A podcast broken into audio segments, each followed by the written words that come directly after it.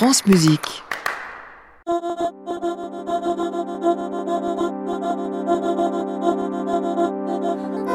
Bonsoir à toutes et à tous et ravi de vous retrouver au carrefour de la création sur France Musique.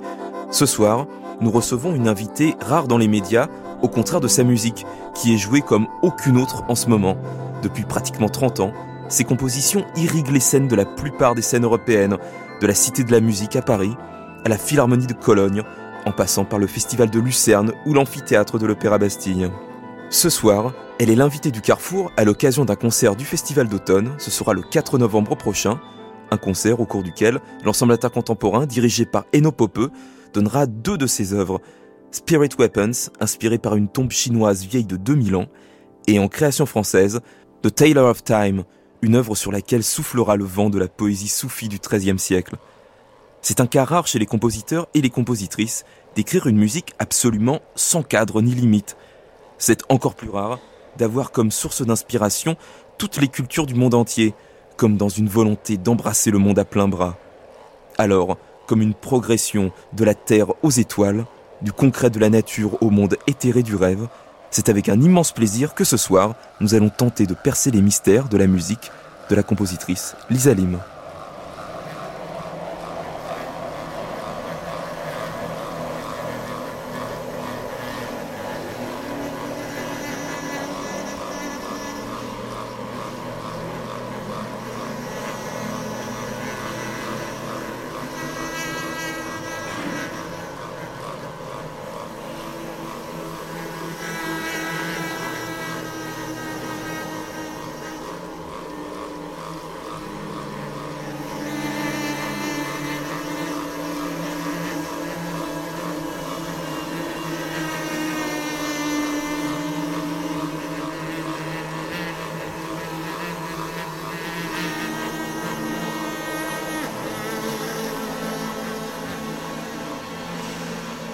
Lisa Lim, écrire une musique en lien avec le vivant et l'univers qui nous entoure, est-ce que c'est important pour vous? Euh, oui, je pense que la musique en elle-même est une substance vivante. Elle participe du monde. Il ne s'agit pas seulement d'un divertissement ou d'une décoration. Ce n'est pas quelque chose de frivole. La musique fait partie de la construction du monde. Donc, il y a cette idée de pensée écologique selon laquelle nous sommes connectés à tout.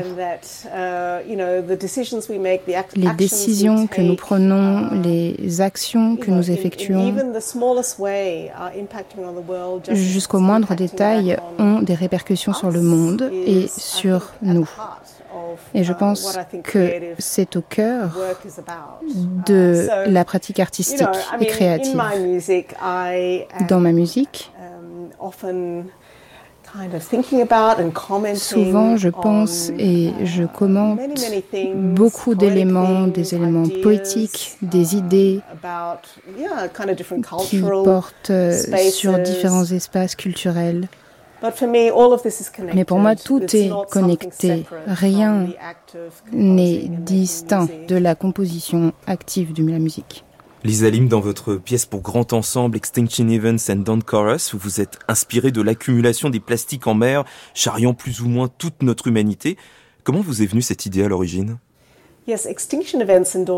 Oui, euh, cette pièce euh, date de 2008. Cette pièce euh, a été jouée à de nombreux endroits et a euh, une vie propre.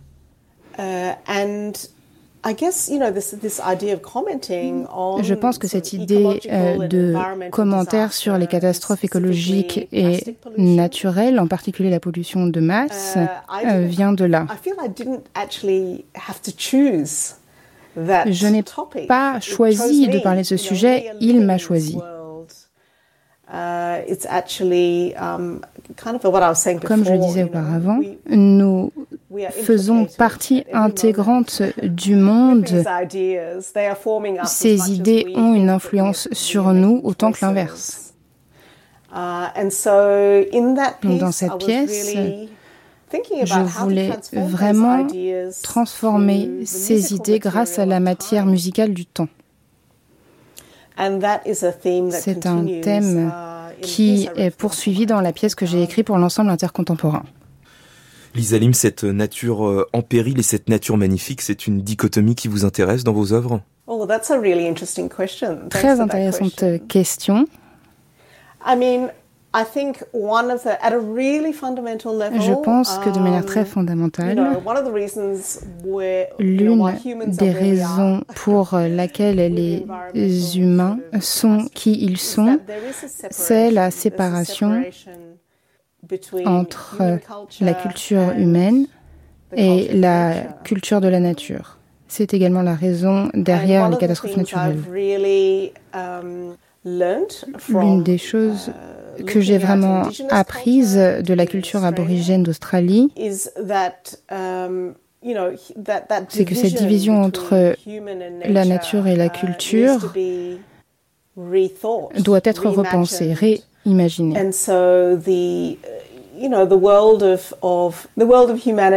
Le monde des êtres humains et la capacité d'agir, autrement dit l'agentivité des êtres humains, la responsabilité ne doit pas être distincte de l'agentivité de la nature.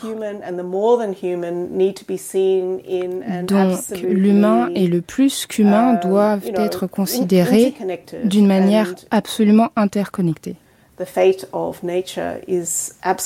Le destin de la nature est profondément lié au destin des êtres humains.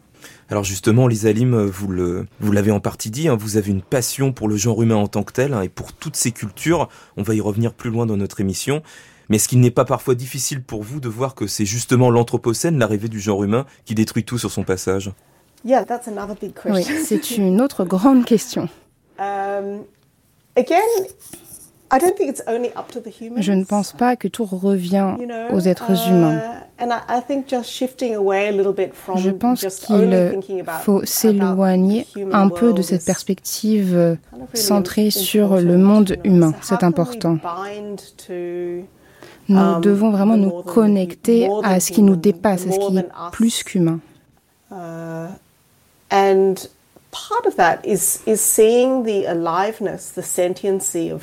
il faut donc um, réaliser la science de tous les autres éléments.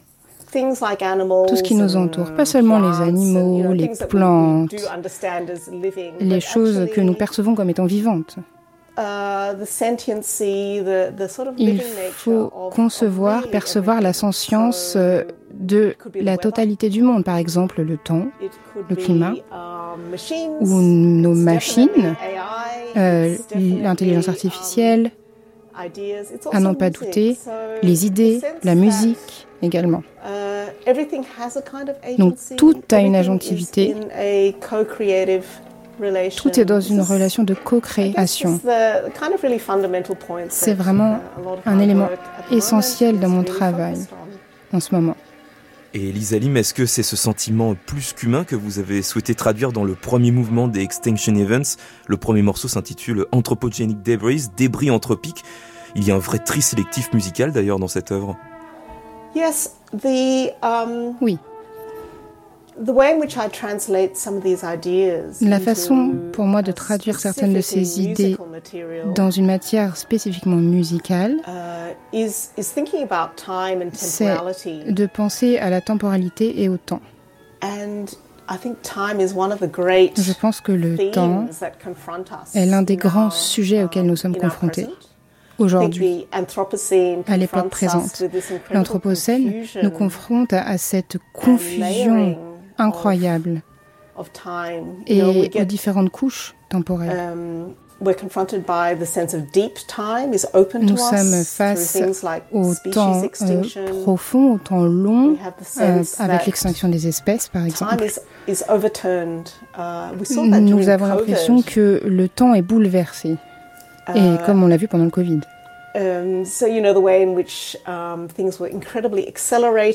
Pendant cette période, tout allait plus vite, euh, le cycle médiatique euh, s'est accéléré, par exemple.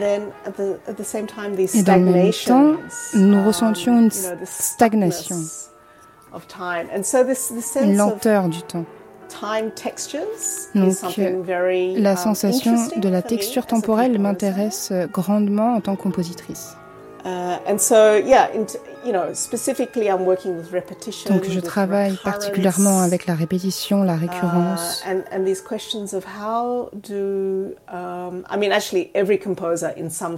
Tout compositeur ou compositrice d'une manière ou d'une autre travaille avec la notion de temps. Rien de nouveau sous le soleil. Moi, je me demande comment gérer la physicalité du temps, comment déchirer le temps, comment faire des nœuds dans la matière du temps? Et que se uh, passe-t-il quand ces espaces sont compressés, sont pliés, sont déchirés? Voilà les grands thèmes de mon travail actuellement.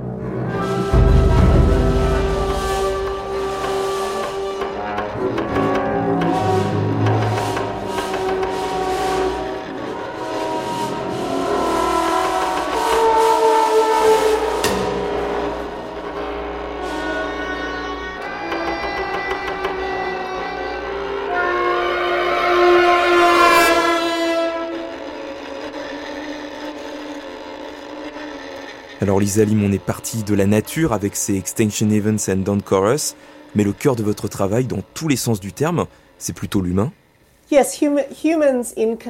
Oui, euh, l'humain lié à tout ce qui dépasse l'humain, tout ce qui est plus qu'humain. Vous êtes australienne de naissance mais d'origine chinoise. Est-ce que votre biographie est la seule explication de votre passion pour ce que vous appelez vous-même le transculturalisme? Donc cette uh, idée de d'exploration transculturelle euh, vient à n'en pas douter de euh, ma biographie.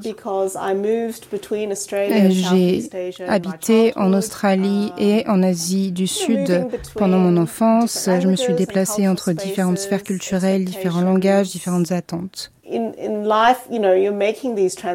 Dans la vie, tout le monde fait ces traductions, tout le monde essaie de trouver le sens qui existe um, à un endroit et qui ne l'est pas autant autre um, part.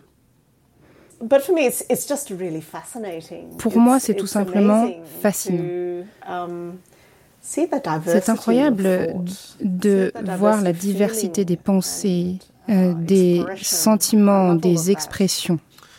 Elisa Lim, est-ce que ce transculturalisme, ça pourrait représenter peut-être en un seul mot votre style? Yeah, uh, I suppose. Okay, Très bien. Euh, J'ai l'impression que um, l'un des défis qui a influencé mon voyage créatif et mon œuvre um, est cette nécessité de devoir traduire, de me déplacer entre différentes positions. Et un nouvel élément arrive au milieu de tout cela. Donc,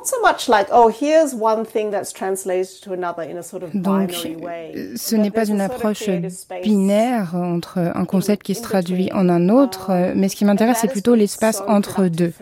Et c'est une approche très productive pour moi en tant que compositrice.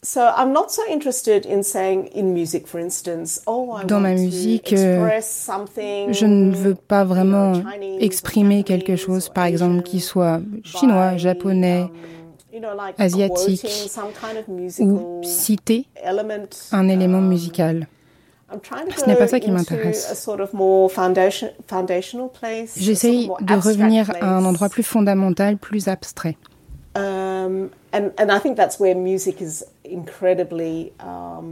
Et je pense que c'est là le pouvoir de la musique. Ce n'est pas la surface qui m'intéresse, mais les schémas, les motifs sous-jacents culturels de la communication. Un exemple. Une grande partie de mon travail, notamment au début des années 2000, portait uh, sur les idées culturelles aborigènes ainsi que les rituels. Ce qui me fascinait, ce n'était pas um, tellement les aspects superficiels des sons ou des styles de musique.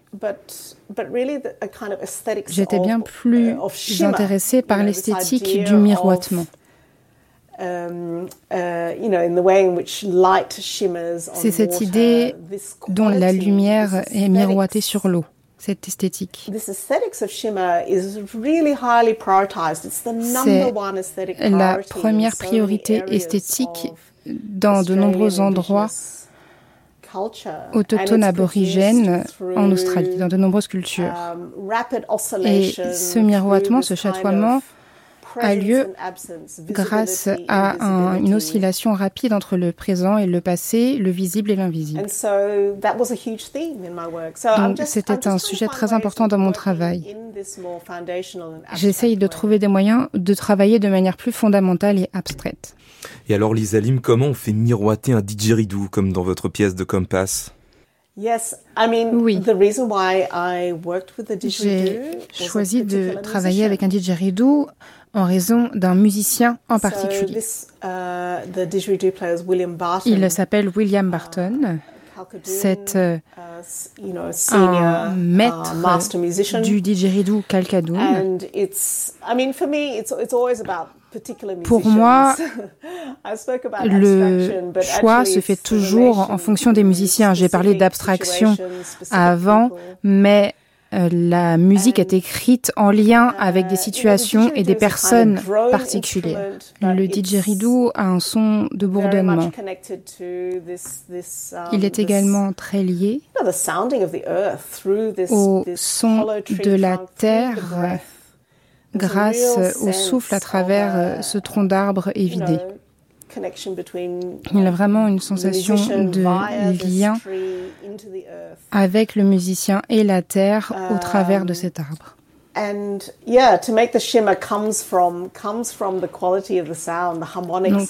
ce chatoiement vient de la qualité du son, euh, des harmonies du spectre sonore.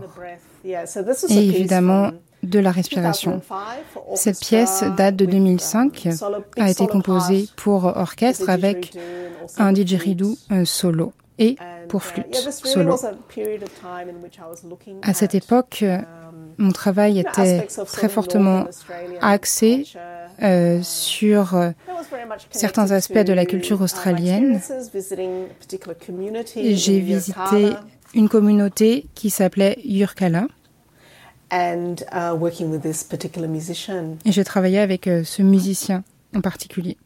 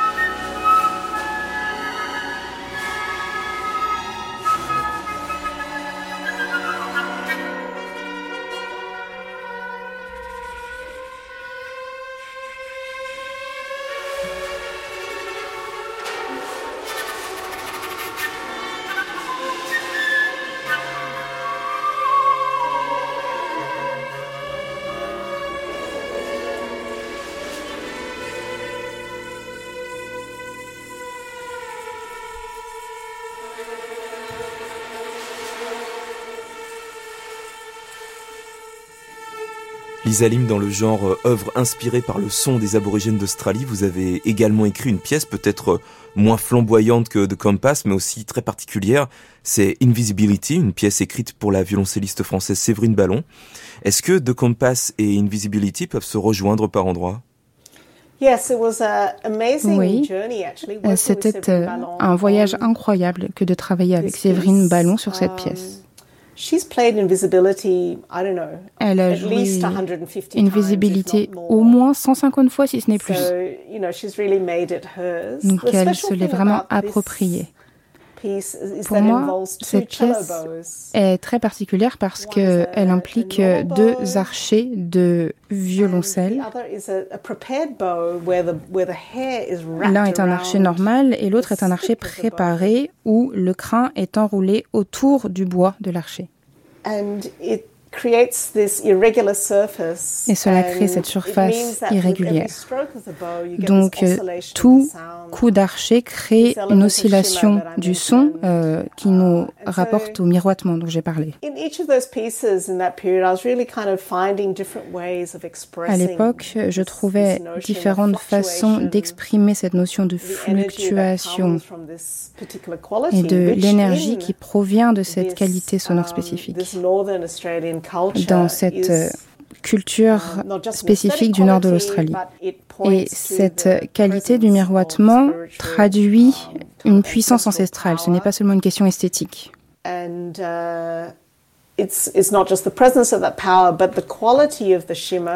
La qualité du miroitement, pour moi, c'est une question fascinante. Donc, le chatoiement lui-même protège la personne qui le regarde. Donc, c'est une qualité double. Il y a deux uh, directions apportées au regard, et c'est ça qui m'intéresse et que je trouve fascinant.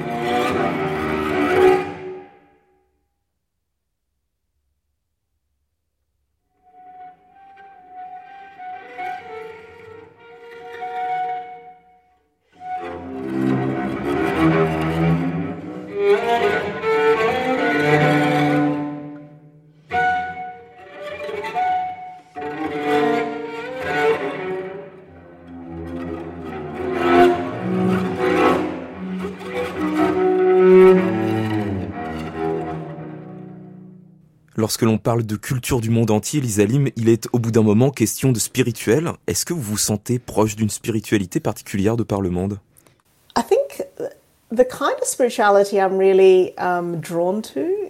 Je suis attirée par um, une spiritualité qui n'est pas vraiment quelque chose de distinct du quotidien, de la vie de tous les jours.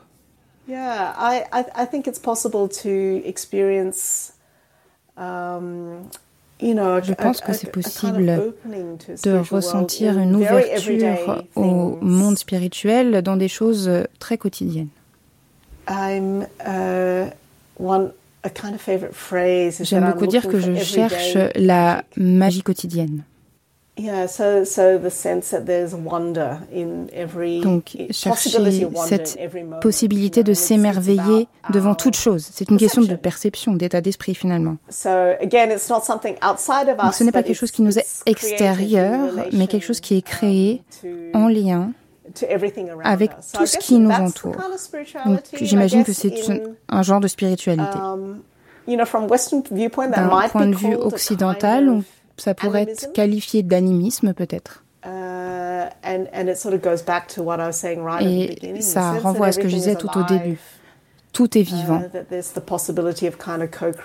Il y a une possibilité de relation co-créatrice avec um, tout. Et c'est très important um, pour moi. Les rituels sont également um, un autre aspect de ma spiritualité. Les rituels sont au centre de la musique que je souhaite créer et de ma vie quotidienne.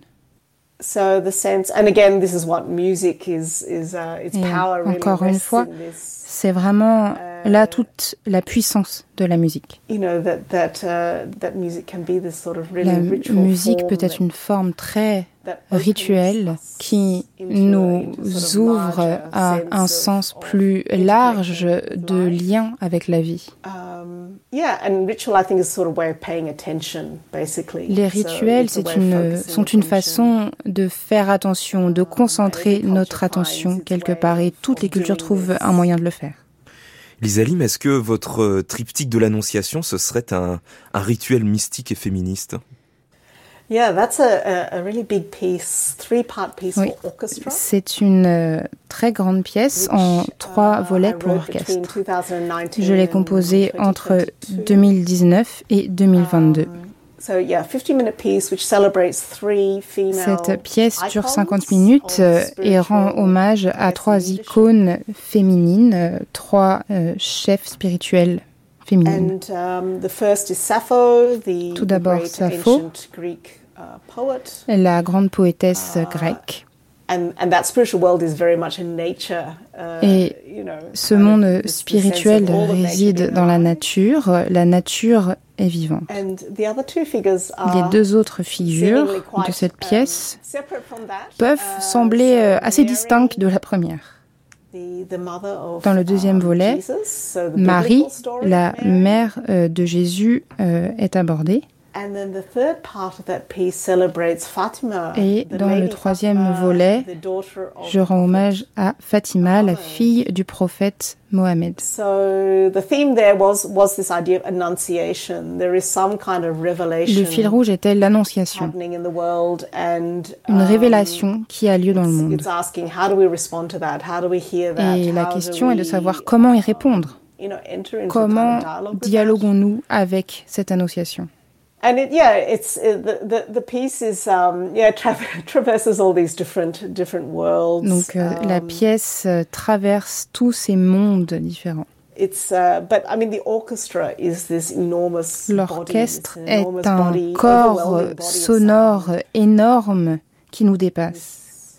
Immersive, immersive world and qui crée un monde très immersif. Yeah, I, I, I tried to J'ai essayé de um, créer cette pièce qui exprimerait certaines de ces idées au travers de cette expérience immersive sonore qui dépasserait celui qui l'écoute.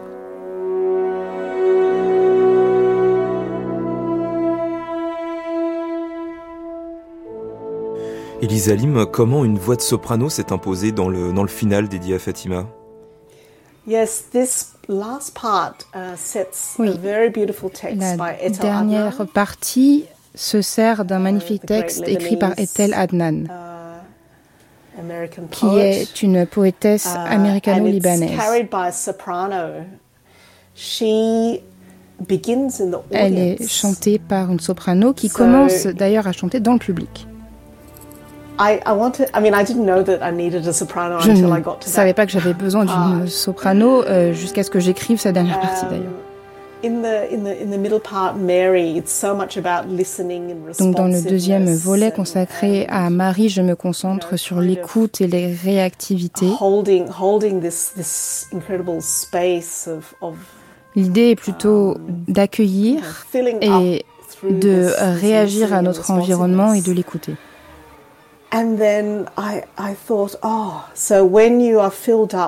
Puis je me suis demandé, ok, une fois qu'on a écouté et pris en compte, comment avancer?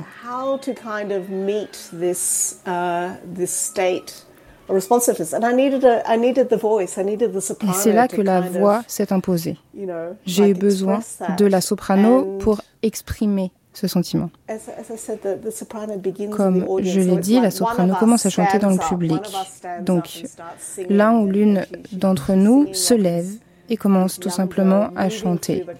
C'est cette jeune femme qui se déplace dans le public et qui porte des fleurs fragiles et belles. Ces fleurs renferment une incroyable puissance. Elles sont plus puissantes que la violence, que la guerre, que les armes. Et cette beauté fragile dégage une forme de résilience.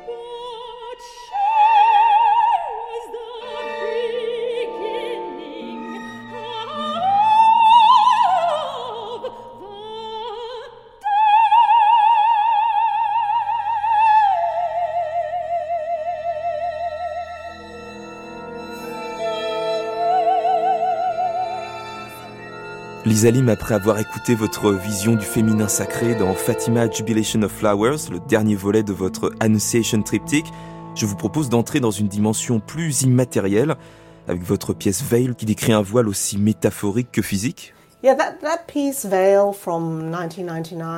Cette pièce Veil de 1999 était une façon d'aborder les différentes strates et de parler de l'expérience de l'invisible, quelque chose qui est dans le coin de votre regard. Est-ce que Veil, c'est un rituel de l'invisible, justement? Est-ce qu'il y avait déjà cette dimension rituelle dans, dans cette œuvre-là dès 1999 um, avec le recul, Lorsque je considère mes différentes pièces, je me rends compte que j'aborde le même thème encore et encore.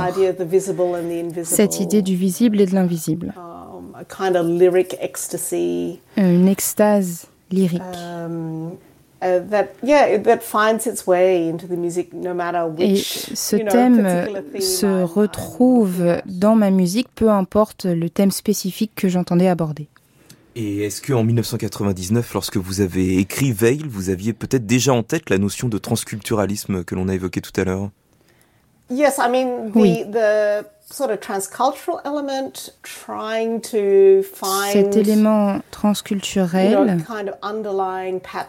et le fait de trouver des motifs sous-jacents dans différents espaces culturels est présent dans mon travail uh, depuis le début, dans toutes mes œuvres musicales. Música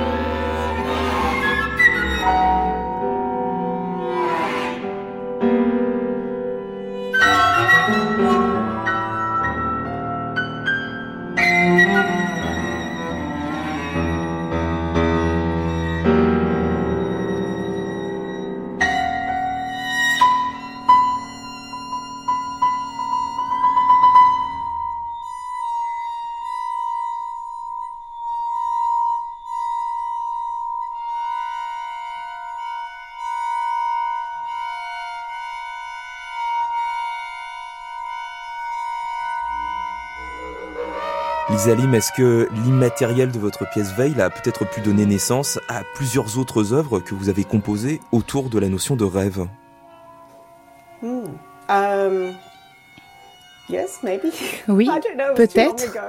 Je ne sais pas, ça, ça commence à remonter. J'ai écrit une autre pièce en 1999 s'intitule Spirit Weapons qui sera joué à la Philharmonie en novembre. C'était une étude pour une plus grande pièce uh, pour l'ensemble intercontemporain. Euh, cette pièce intitulée A Machine for Contacting the Dead. Dans ces pièces, on retrouve l'idée d'essayer de regarder, de voir quelque chose d'invisible? C'est un paradoxe. Comment y parvenir? Et le rituel est une façon d'y parvenir éprouvé par le temps. La pièce Machine for Contacting the Dead porte sur euh, des instruments chinois anciens. Elle était liée à une très grande exposition à la Cité de la musique qui présentait des trésors archéologiques chinois qui venaient de la tombe du marquis de Elisa Lim, où est-ce que peut se situer le rêve et l'illusion dans votre opéra The Navigator uh, The Navigator was an opera that The Navigator est mon troisième opéra. Which was, uh, written for the Elysian Ensemble in Il a été écrit pour uh, l'Elysian Ensemble, um, un ensemble australien. Uh, directed by the, uh, director Il Barry était dirigé uh, par Barry Kosky. Il a été joué à Paris, à l'Opéra Bastille, in, in 2009, yeah. en 2009. And so I described it as a dream opera, that it was Et je le décris comme un, un opéra du rêve, c'est un voyage dans un rêve. Et évidemment, de nombreux opéras fonctionnent de la même façon.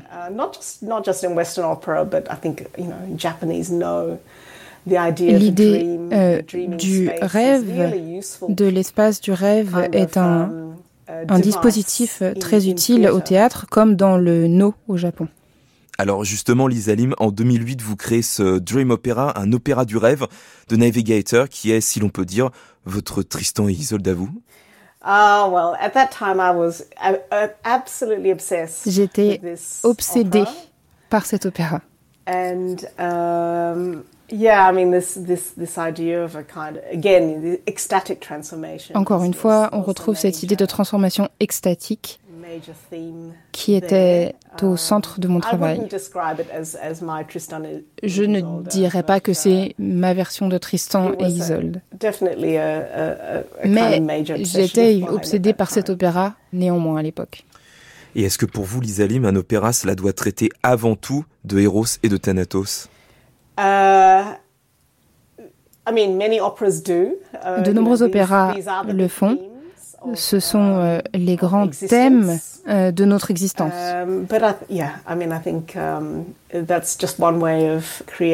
Je pense que c'est une façon de créer une tension dramaturgique uh,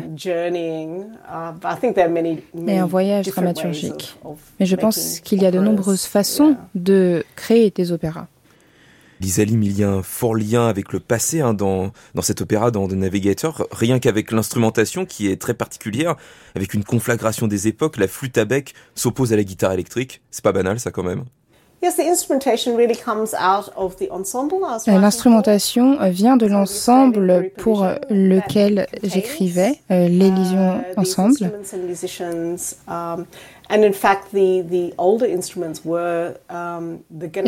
Les instruments les plus anciens étaient la flûte à bec euh, gnatienne, un instrument de la uh, Renaissance, qui a été redécouvert dans les années 70 uh,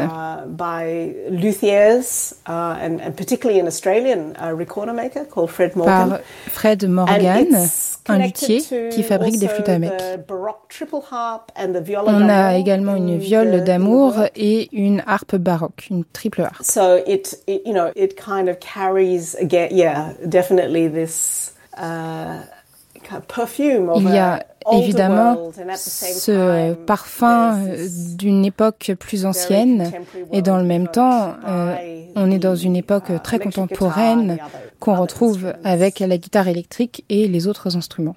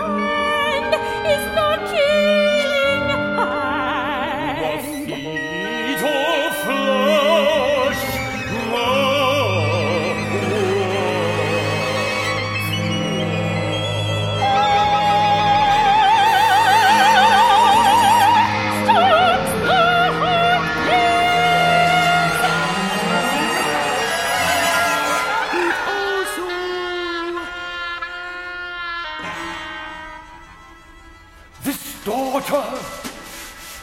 Who is not my daughter? Her breath, my lung,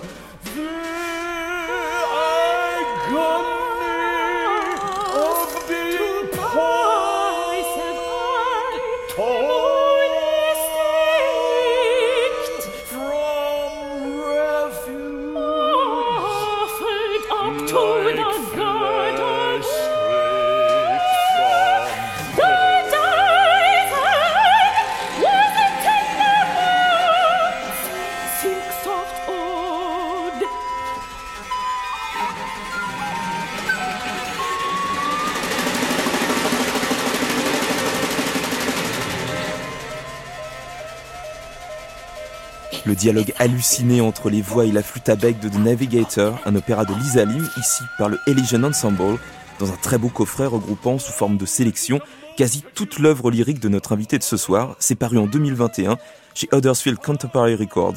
Merci beaucoup Lisa Lim de nous avoir accompagnés une heure durant au carrefour de la création sur France Musique et on rappelle votre actualité. Le 4 novembre, vous serez à Paris à la Cité de la Musique dans le cadre du Festival d'automne pour un concert qui réunira deux partitions de votre plume, Spirit Weapons, une pièce de 2000, et de Taylor of Times, un concerto pour hautbois, harpe et ensemble, qui sera joué en création française. Ce sera joué par rien de moins que l'ensemble Attaque contemporain dirigé par Eno Popeux. Merci beaucoup Lisa Lim. Merci, merci. Au carrefour de la création ce soir, il y avait à la technique Éric Boisset, traduction simultanée Maud Morrison, une émission préparée par Colline Redon une réalisation de Fanny Constant. À réécouter sur francemusique.fr.